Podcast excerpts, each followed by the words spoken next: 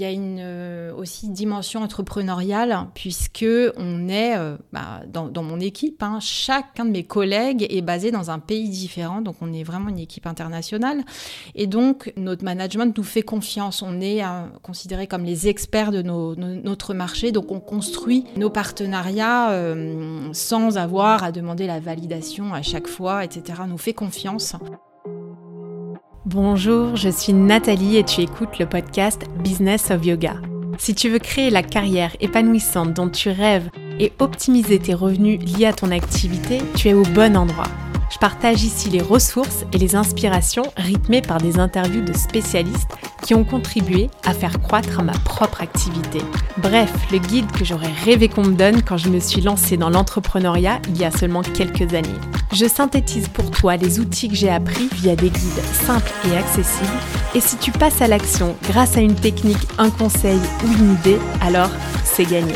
Tu peux suivre l'actualité du studio sur kind.yoga et pour un max d'infos sur les programmes et les lancements de notre école, abonne-toi au podcast dans la description de l'épisode. Bonne écoute Hello à toi et merci de me rejoindre pour un nouvel épisode du podcast. Dans le secteur yoga, ben, il n'y a pas seulement des entrepreneurs, des professeurs de yoga et des gérants de studio. C'est tout un écosystème de personnes qui travaillent dans le même domaine sous des angles différents j'ai eu l'idée de lancer un nouveau format d'interview et de m'intéresser plus précisément aux carrières dans le salariat. Cet épisode est donc le premier portrait carrière et j'ai le plaisir de recevoir Sophie Houillon, Strategic Sales Account Manager chez Lululemon. Aujourd'hui, je t'invite à plonger dans l'univers d'une entreprise phénoménale que tu connais forcément si tu travailles dans le secteur et je te propose d'y découvrir le quotidien et le rôle de Sophie. Si tu m'écoutes depuis un moment, tu sais que j'ai moi-même travaillé chez Lululemon pendant trois ans en tant que régional manager pour la France, la Suisse et la Hollande aussi. Et c'est comme ça que j'ai rencontré Sophie. C'était des très très belles années et j'ai non seulement appris énormément de choses sur le leadership, le retail et le développement personnel, mais j'ai aussi lié des amitiés très fortes qui sont toujours présentes dans ma vie. Avant de démarrer l'interview, j'en profite pour situer un petit peu la société qui figure dans le top 5 des marques sportswear au niveau mondial, aux côtés de Nike, Adidas et Puma par exemple. Tu peux accéder aux informations officielles de performance de Lululemon parce que l'entreprise est cotée et donc tu peux lire qu'elle sort un chiffre d'affaires en 2022 de 8 milliards de dollars, en progression de 30% par rapport à 2021. Bref, Lululemon joue dans la cour des grands. Et ce qui est rigolo, c'est qu'il y a quelques années, quand j'annonçais le nom de mon nouvel employeur euh, à mon cercle proche, la notoriété de marque était très très faible sur le marché français. Et maintenant, je vois des petits logos Omega partout dans les studios. Et c'est ça, justement, le rôle de Sophie. Elle va te l'expliquer en détail dans l'interview. Alors sans plus attendre, je laisse place à notre conversation. Salut Sophie Salut Nat Je suis trop contente que tu aies accepté de participer à mon podcast. On se connaît depuis pas mal de temps. Ouais, ça fait un bail.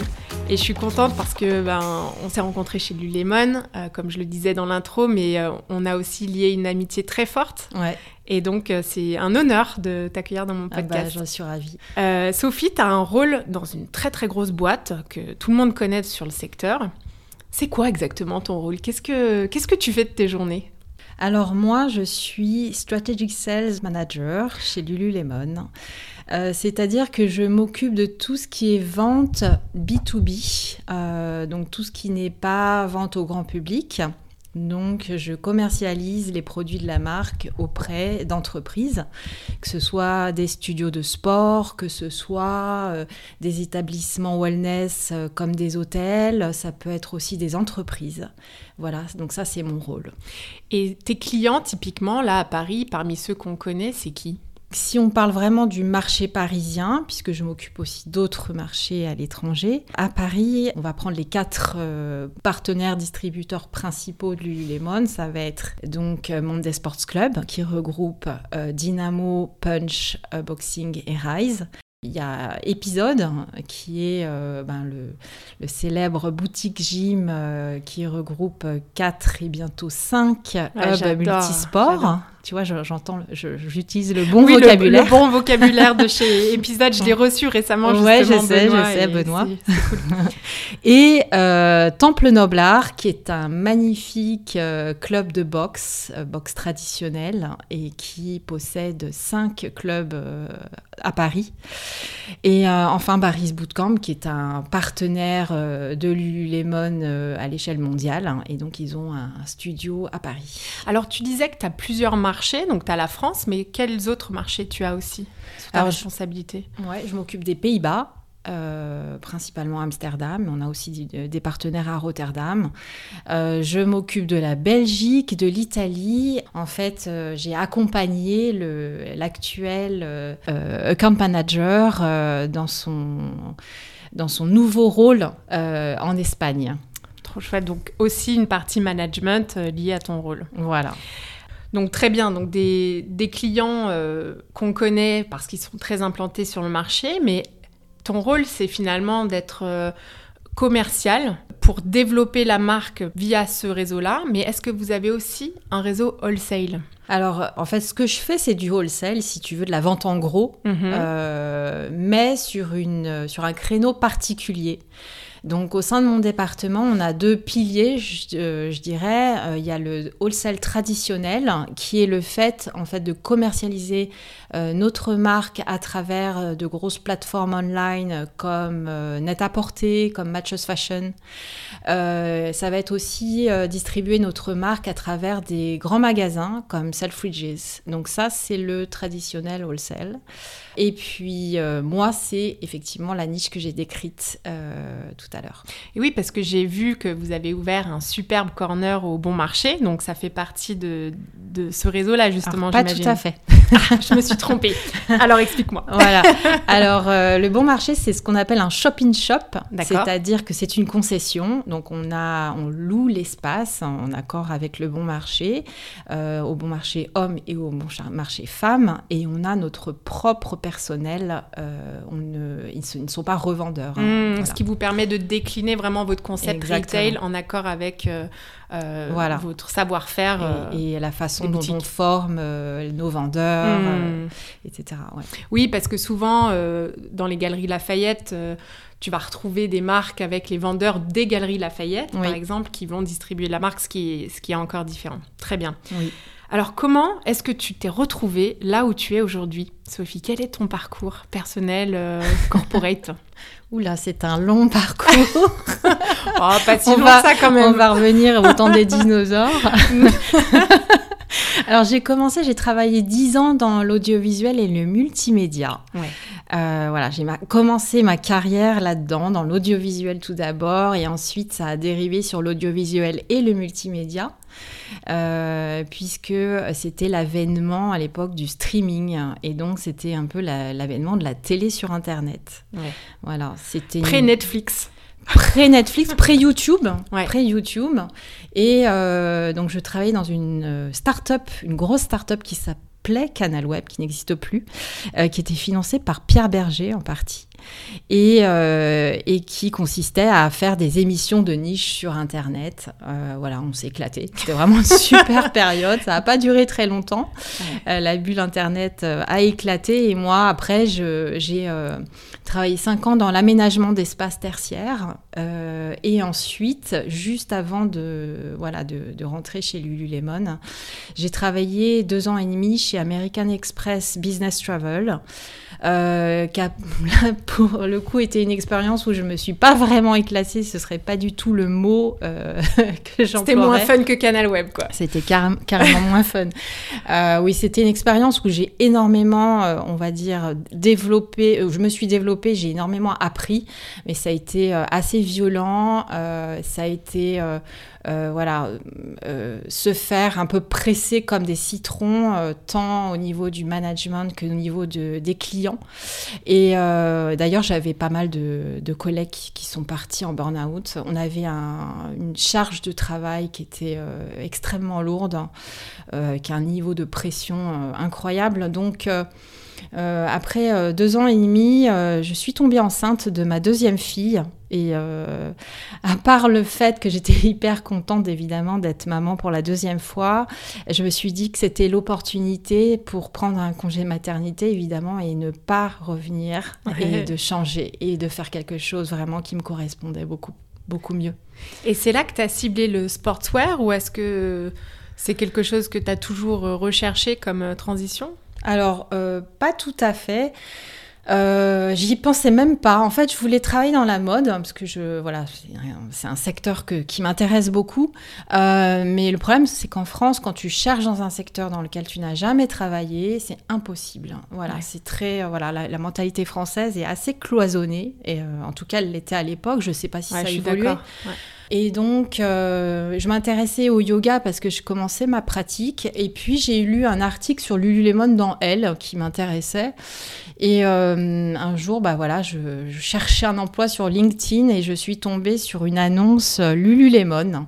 Et je me suis, enfin, j'y croyais pas du tout. Je me suis dit, euh, euh, voilà, j'ai jamais travaillé là-dedans. Je viens d'American Express, ça n'a rien à voir.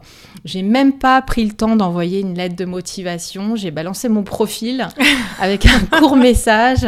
Et, euh, et, là, bah voilà, as le, à l'époque, le recrutement se faisait via une, une personne basée à Seattle, aux États-Unis. Et j'ai eu mon premier entretien par, par téléphone. T'en as eu 10 comme moi ou pas? Oh, peut-être pas 10, mais beaucoup. Ouais, 6, 7 quoi. Ouais.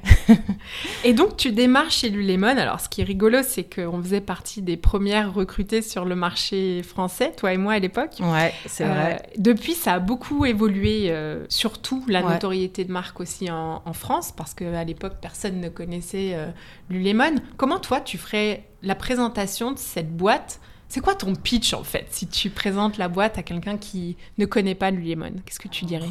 Alors Lululemon c'est une marque canadienne euh, qui a été fondée en 1998 à Vancouver et qui est une marque euh, de vêtements de sport technique haut de gamme pour euh, femmes et pour hommes et qui propose aussi des accessoires, notamment des accessoires de yoga. Voilà, donc c'est une marque qui, euh, qui connaît un développement assez spectaculaire. Euh, pour te donner les tout derniers chiffres en termes de présence, euh, on a actuellement 672 magasins répartis sur 25 pays. C'est assez extraordinaire parce qu'à l'époque, quand moi, par exemple, j'ai été recrutée, il n'y avait aucun magasin en France. Et euh, on ouvrait des showrooms. Alors aujourd'hui, euh, il y a un magasin sur les Champs-Élysées. Comment toi, tu, tu expliques ce, parcours et cette euh, croissance qui, qui est incroyable sur le marché? C'est grâce à moi. Écoute, euh, c'est vrai que quand je suis arrivée, j'étais toute seule. Hein. Et à l'époque, je m'occupais de la France et de la Suisse. Et on a ouvert un magasin à Zurich. c'est un marché que tu couvrais d'ailleurs aussi, Nathalie. Mm.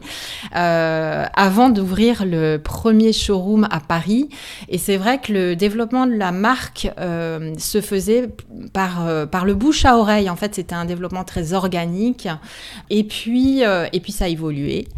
Il se trouve que la marque déjà euh, jouissait d'un on va dire d'un prestige, d'une très bonne réputation au niveau de la qualité des produits, et puis de cet effet euh, de, de, marque fashion aussi, qu'il est devenu de plus en plus, je dirais, grâce à une stratégie intelligente, donc qui combine vraiment la, la, mise en avant de la technicité du produit à des valeurs qui sont très fortes. Euh, des valeurs d'inclusivité, des valeurs euh, de construction de communauté, des valeurs euh, aussi liées au développement durable. Donc ça, c'est vraiment des valeurs fortes qui, parlent aux gens.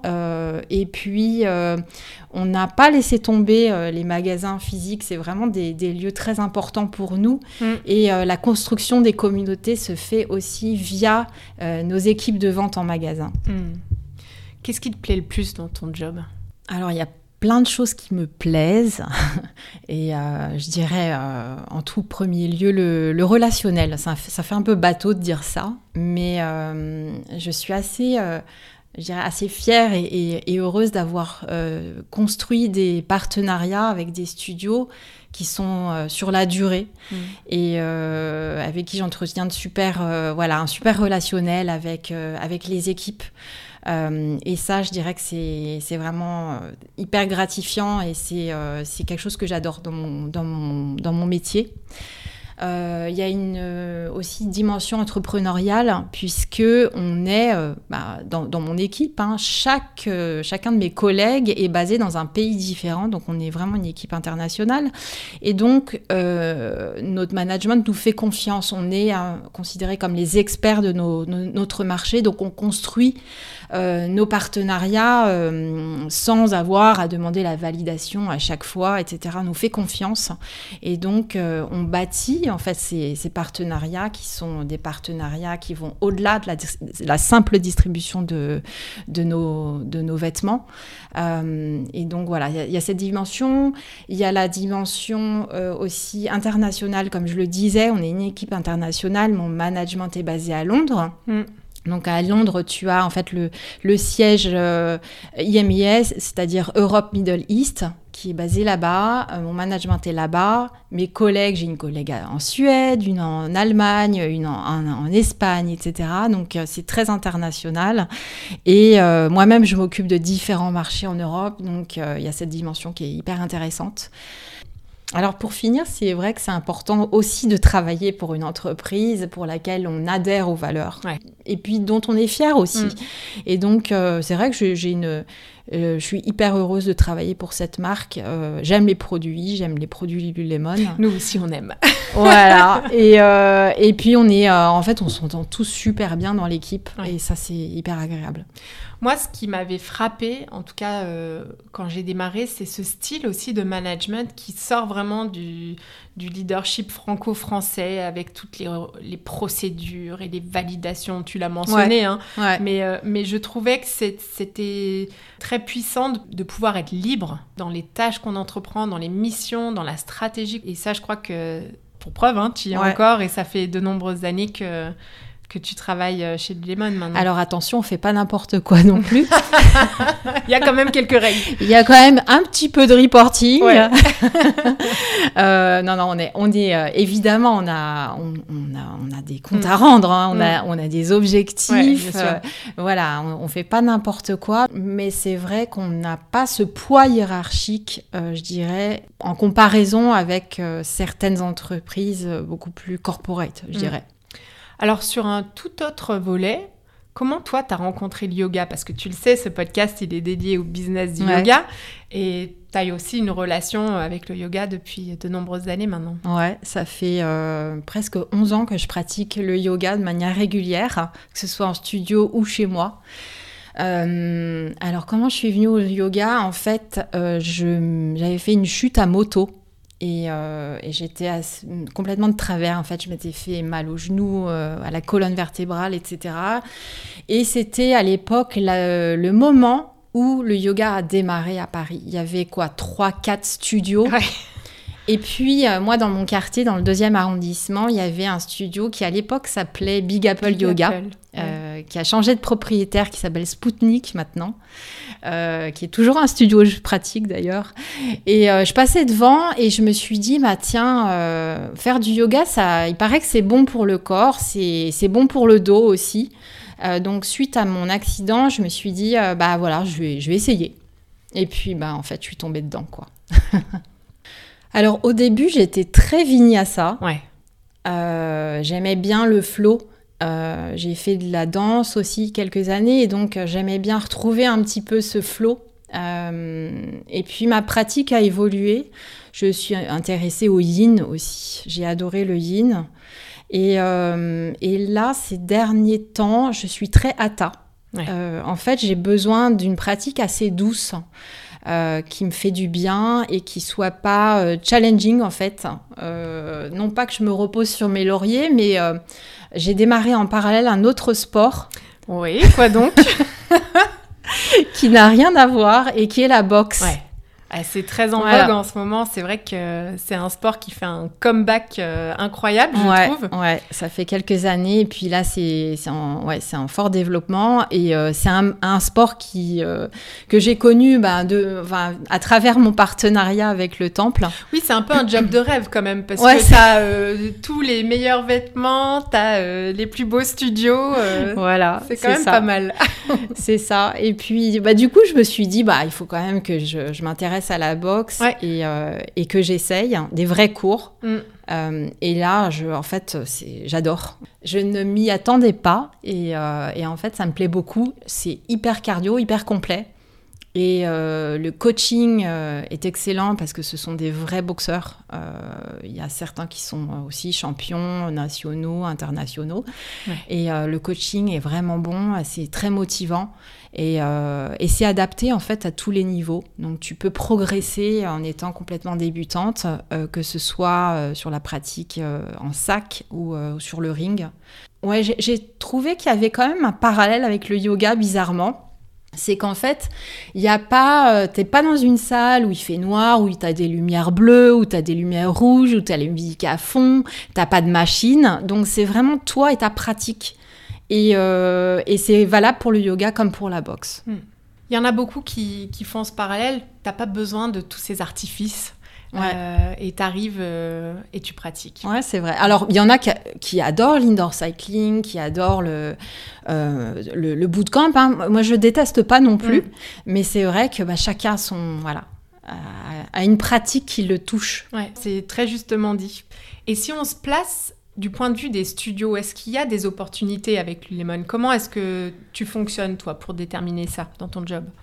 Alors la façon dont, euh, dont on choisit entre, entre guillemets avec qui on veut euh, construire un partenariat, sachant qu'effectivement il n'y a pas que nous qui choisissons, il faut que ça aille dans les deux sens, euh, bah, c'est qu'il faut que les, deux marques, que ce soit la marque du studio et la marque Lululemon, puissent se rencontrer et puissent être en phase, bien évidemment. Il faut que bah, qui est une clientèle hein, mm. euh, commune mm. qui, existe. Euh, et notre but, c'est pas non plus d'être partout. Euh, mm. donc ça, c'est important. c'est vraiment pas d'inonder le marché, mais de construire des partenariats assez exclusifs, je dirais, avec, avec de beaux studios qui partagent nos valeurs. Et alors, le studio en question pourrait revendre après les produits Lemon dans leur boutique, par exemple Alors, il y a différents types de programmes qui existent. Hein. C'est euh, soit euh, distribuer la marque euh, pour la revendre, ça peut être aussi équiper ah les coachs, équiper le staff. Ça peut être équipé en matériel aussi, puisqu'on est, on fait des très beaux tapis de yoga. Ah oui, je peux en témoigner. oui, d'ailleurs, qui sont présents chez Kind. Ouais. Et euh, ça peut être aussi des offres plus corporate, euh, des entreprises qui veulent euh, des produits Lululemon pour faire des cadeaux. et donc ça, c'est un marché en plein essor. Mm. c'est un très gros marché aux États-Unis. Pour Lululemon, par exemple, on travaille beaucoup avec les GAFA. ah oui.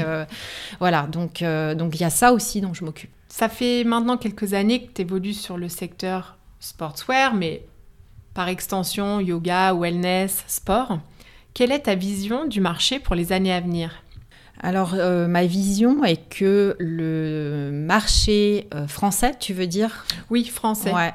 Euh, le marché français n'a pas fini de se développer et là il est en plein développement. Tu vois qu'il y a des gros studios comme Monday Sports Club, Épisode, Le Temple qui, qui sont des, ce qu'on appelle des studios multidor. Donc mhm. ils ont plusieurs, plusieurs studios, voire parfois des dizaines. Et, et ces studios-là se développent soit en propre, soit euh, à travers, euh, au travers de franchises. Mhm. Euh, donc, ce qu'on observe, en tout cas en France, c'est que c'est vraiment le marché parisien qui domine mhm. largement. et en province, on va dire que le marché du, du sport a pris pas mal de retard. Mhm. voilà, si on compare avec l'Allemagne, où il y a des grandes villes avec un marché du voilà communauté sportive qui est très développée partout. Mm. c'est pas le cas en France, mais ça, ça démarre. On, on, on sent que ça, ça commence à se développer pas mal aussi dans certaines villes. Ce qui est hyper positif parce que ça laisse de nombreuses opportunités pour les années à venir, justement. Voilà, et il faut voir ça comme des opportunités, exactement.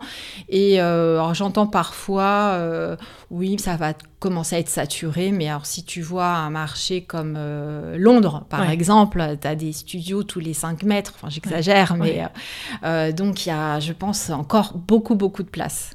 Donc une vision plutôt positive et optimiste des futures années ouais, devant vraiment. Mm. Tout à fait. Avec des nouveaux concepts aussi. C'est euh, voilà, il y a des concepts qui marchent, il y a des concepts qui marchent moins. Mm.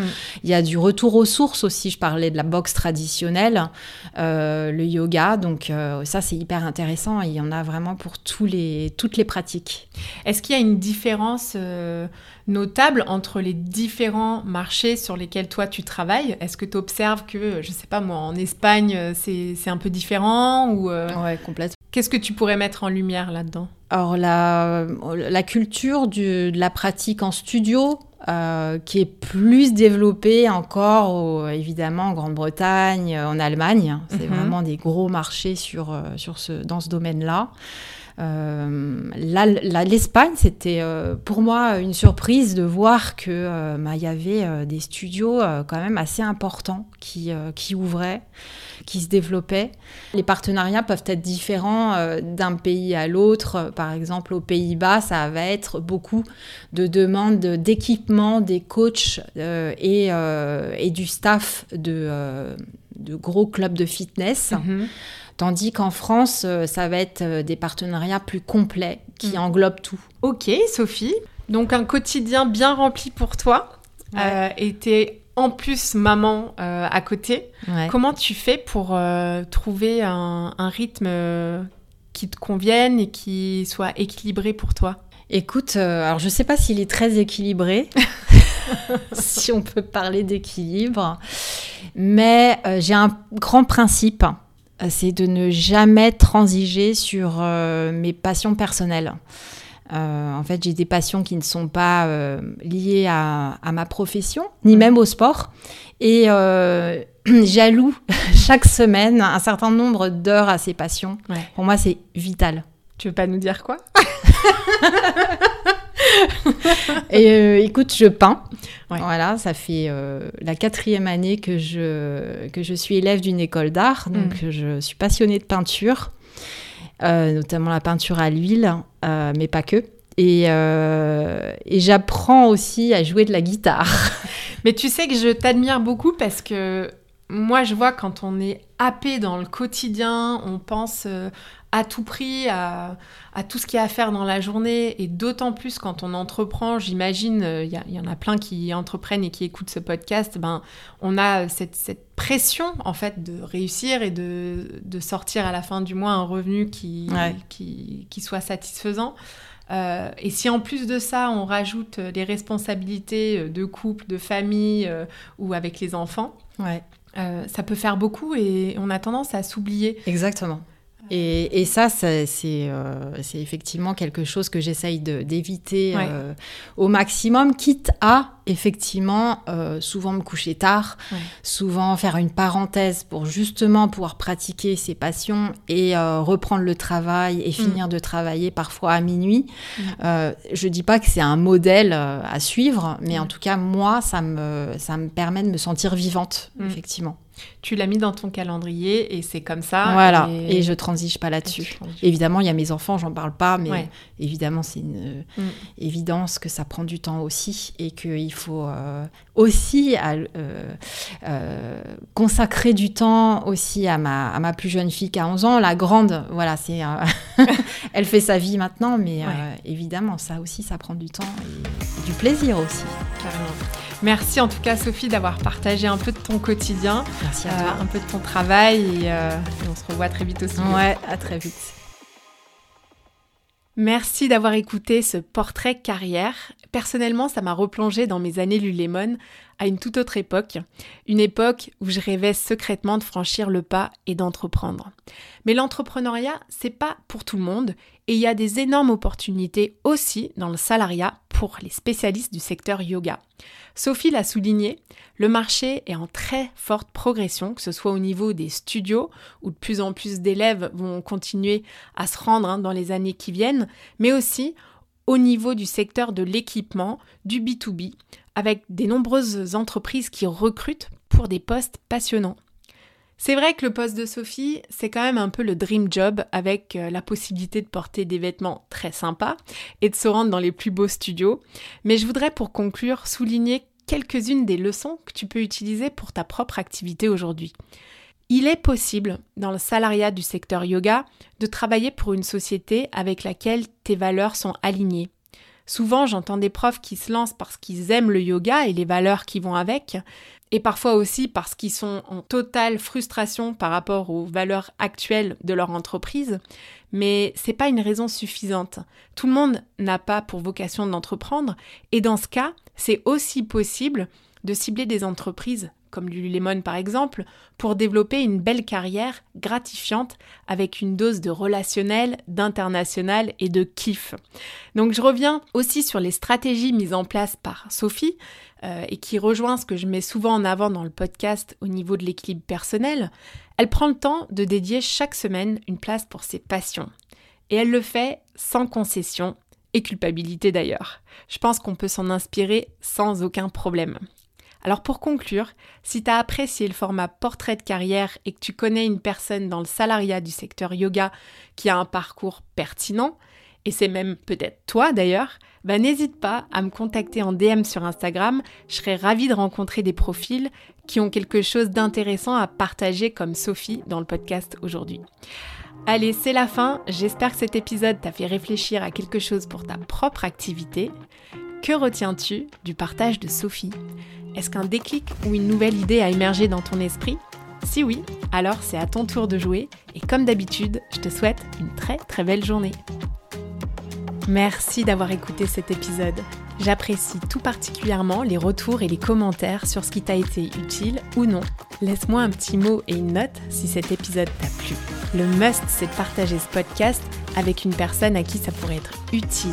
Ça fait vraiment une énorme différence pour mon travail que tu prennes ce temps. Je te donne rendez-vous la semaine prochaine et d'ici là, suis ton intuition et prends une action qui te rapprochera un pas de plus vers ce pourquoi tu es là.